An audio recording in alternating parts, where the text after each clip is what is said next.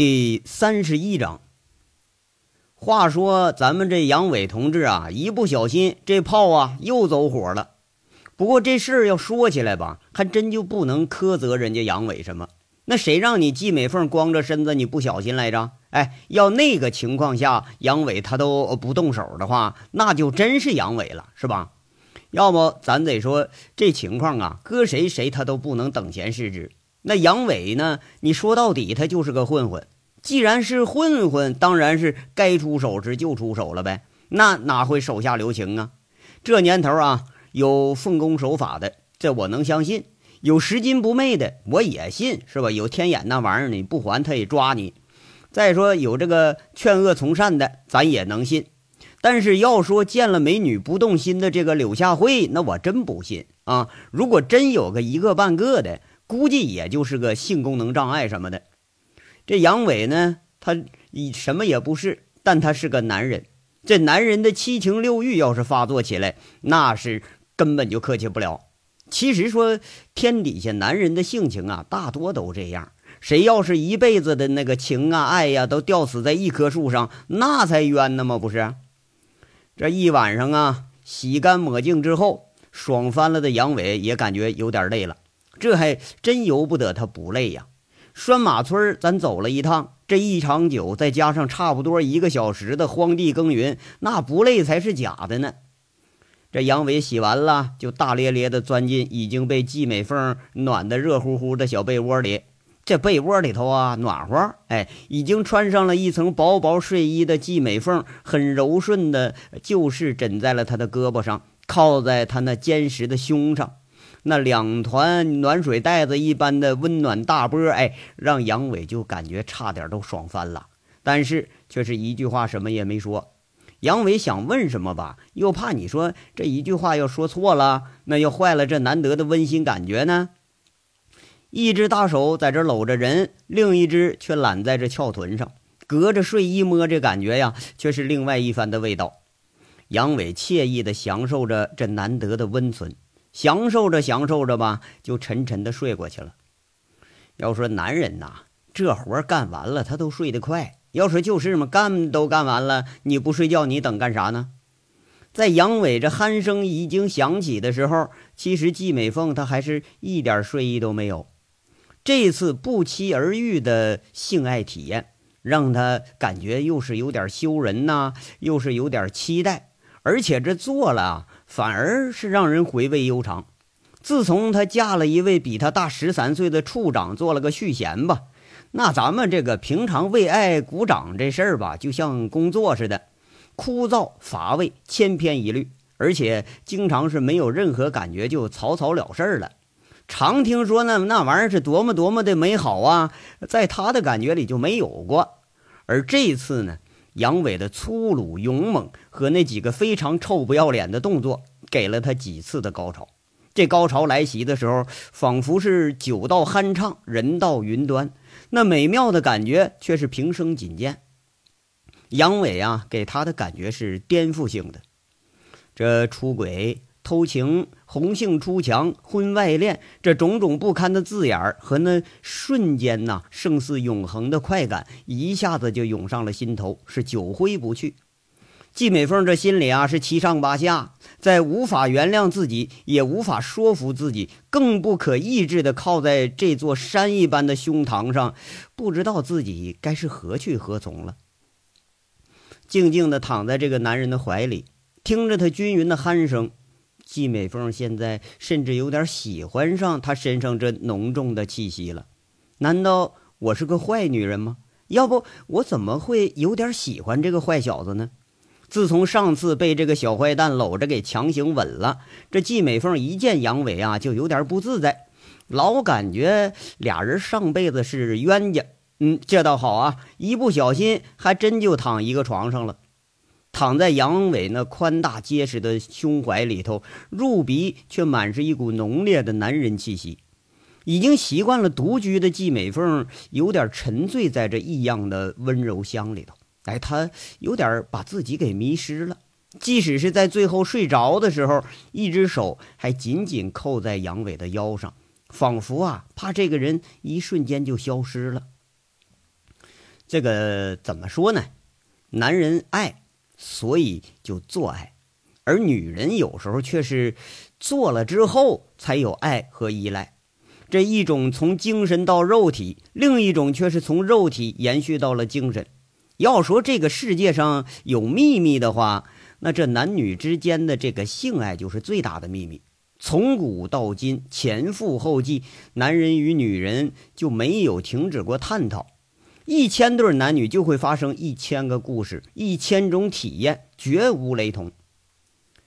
等杨伟啊再次醒来的时候，他心里是一惊，昨晚上这事儿瞬间就上了心头了。一摸身边，嘿，还真有个人。你说，嘿，这回可坏了啊！这枪是又走火了。那这醒过来了，话可得怎么说呢？杨伟没敢动，他有点发愁啊，在这儿。你说这季美凤吧，每天也就开开玩笑，咱说说荤话还行。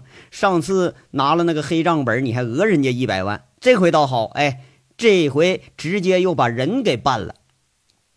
被窝里头啊，露了半个头的季美凤，看上去是一脸的安详幸福，长长的睫毛，高挺的鼻梁和微微上翘的唇，那白润的肌肤泛着自然的光泽。半长的黑发散乱地铺在枕头上，看的实在是让人怜爱有加。就在杨伟忍不住在他额头亲了一下，忍不住在他胸上大肆放手的时候，季美凤睁开了眼睛。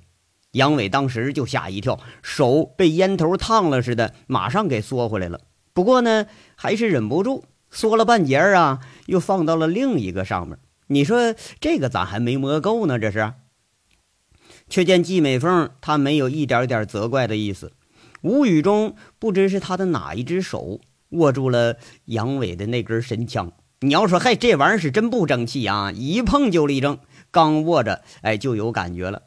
却见季美凤上牙咬着下唇，像杨伟一样的坏笑。你说完了，昨天晚上的场景啊，在今天早上又重现了。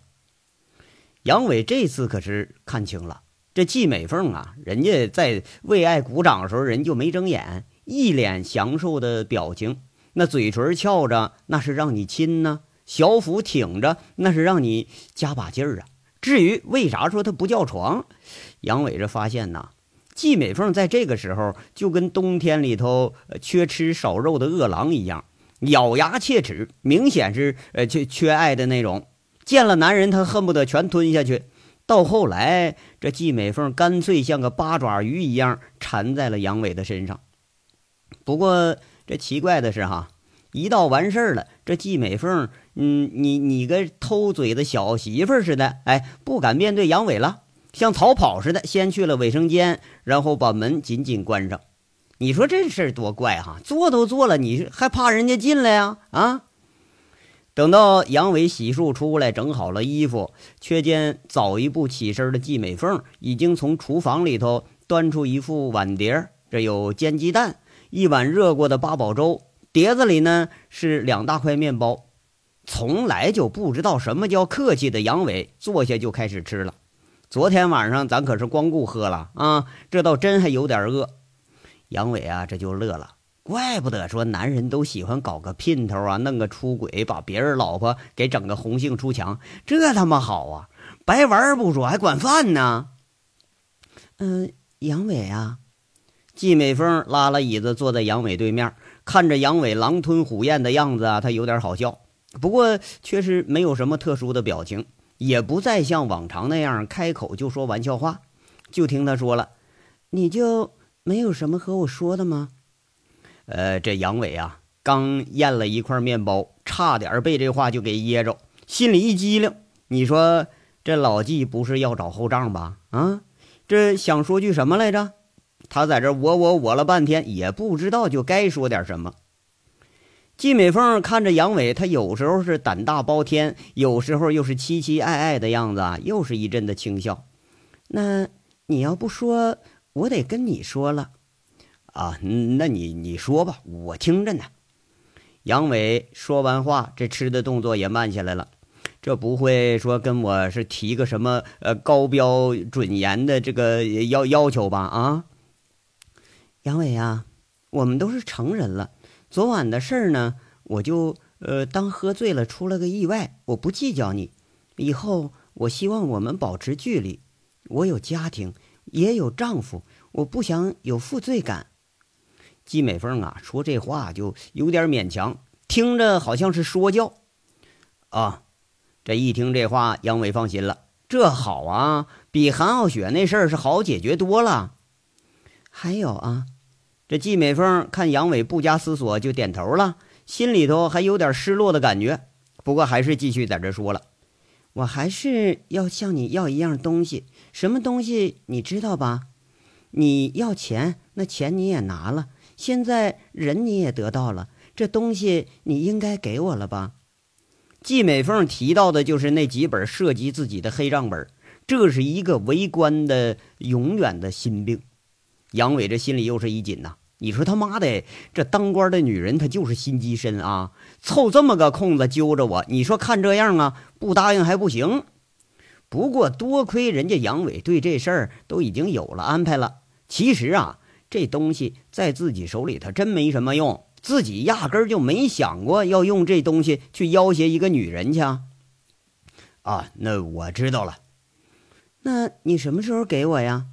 季美凤开始追问了。这东西可真是他一块心病啊！要说昨晚那个事儿，刚开始还真就有这个成分在内。呃，季局啊，我说了你也别生气啊。那东西啊，它就在你车里。昨天我取钱时候就已经取出来放你车里了，这早都准备还你了。我拿这东西他也没什么用。杨伟是胸有成竹，确实啊，这事儿他在看守所里头他就想过了。那你不早说，这季美凤就有点气恼了。哎呀，那昨天不是喝多了吗？你这你上车就问，我就想逗逗你。后来喝多了吧，我我就我就给忘了。这杨伟说这话呢，就颇有点幸灾乐祸的味道。那意思是说，老季呀，这回你可赔大了啊！哎，就这个本儿啊，压根儿我都没准备要。你说，哎，你咋不咋地呢？你看，把自己都赔进去了吧？你你，哼，你是故意的，是不是啊？季美凤刚开始听的时候啊，非常高兴，不过再一看那杨伟贼兮兮的样子，那就气不打一处来了。这就开门下楼，直接去了车库。这个东西搅得他是寝食难安，一直觉着头上就悬了把刀啊。这回这倒好，这愣人呐，直接就给扔车里了。等到季美凤拿了那个几个黑本啊，这么一看，确实是原件这颗心那是劫后余生般的欢喜。正往回返呢，却碰上了这下楼的杨伟。俩人一照面，这感觉是千言万语啊，就是说不出一句话来。反倒是季美凤先开口了，说了：“杨伟啊，谢谢你啊。那个季局啊，昨晚的事儿，你看我我这昨晚上发生什么事儿，我都不记着了。”季美凤一听啊，就打断了杨伟的话，明显是不想再提这个事儿了，或者呢，是从第一次出轨的这负罪感中，他还没能解脱出来呢。就听他说了：“你去哪儿啊？我送送你。”啊，那个不用了。刚才林子打电话找我了，我跟他回天煞有点事儿。这俩人啊，却是心怀各异，明显是这个事儿呃发生的有点尴尬而已啊。匆匆的，这杨伟道了个别，季美凤一直目送着他走出了税务小区的大门，坐上一一辆三菱车。这季美凤那还是傻傻的站在单元门口看着，脑子里却乱糟糟的，不知道在这想什么呢？好像全是昨天那黑暗里的事儿。以前呢，这几个本子，那刘和平存的这个黑账，他想起来就害怕，一直在挖空心思想办法得到之后，快点把它给毁了，一直想从杨伟这块打开个突破口。现在呢，一切都实现了。他呀，反而觉着自己是更加失落了。杨伟静静地坐在车上，他也是一直无语。后来，他淡淡的问了问这个陈大拿，说：“让你来干什么来了？”李林这表情就有点不自然，只是嗯了一声。杨伟也不再问，俩人是一路飞驰着向天煞开了过去。这陈大拿终于要和杨伟见面了。离上一次见到这人。足足已经有了三个多月了。这章到这儿就说完了，下章稍后接着说。感谢大家的收听。